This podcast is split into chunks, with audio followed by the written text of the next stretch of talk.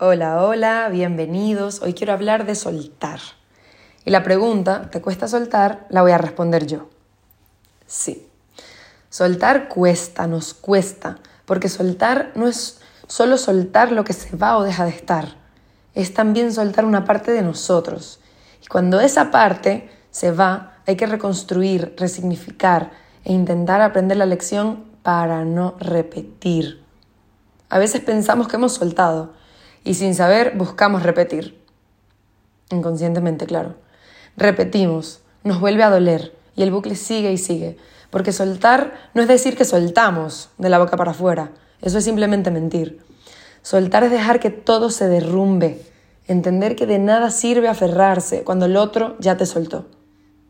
Dejar que esa parte nuestra que queda vacía esté vacía, sin desesperarnos por llenarla. Eso es soltar. Y seguramente estarás pensando, ¿cómo se hace eso? Pues viviendo un duelo. Si estás soltando algo es porque ese algo terminó, se fue, dejó de existir en tu vida.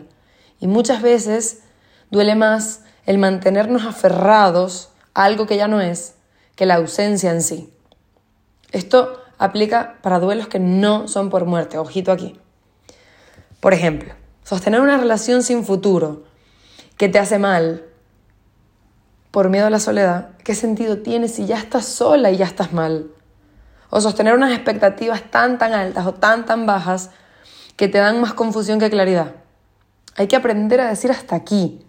Pero, queridas y queridos míos, necesitamos conocernos, hacernos preguntas, definir nuestras prioridades, etc.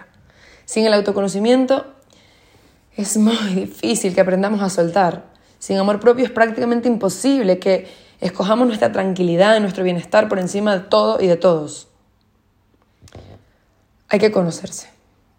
¿Cómo se suelta? Eligiéndote a ti. eso también es difícil, pero ojito, elegirte a ti con conciencia. Porque tal vez mm, estés enfocada en ti y en quererte. Y de pronto crees que, bueno, has visto por allí que hacer yoga y meditar, ir al gimnasio, no sé, o comer saludable, es lo mejor para ti. Y lo estás haciendo y súper comprometida con eso. Pero conectas con eso que estás haciendo. Lo estás haciendo de corazón. ¿Qué ganas allí? ¿Te estás obligando a hacer eso? Ojito, que las cosas que se sienten forzadas, a veces también hay que soltarlas. Si la meditación no es lo tuyo, suelta. Hay otras cosas. Si el yoga tampoco, pues suelta. Si lo tuyo es el CrossFit, más adelante. Pero hay que conectar con lo que estamos haciendo. Si algo, por minúsculo que sea o por bueno que sea, te quita la paz o se siente forzado, revisa, cambia. Y si tienes que soltar, suelta. Elegirte a ti es elegir personas, situaciones, lugares, actividades, hasta comidas, que estén alineados con tu bienestar.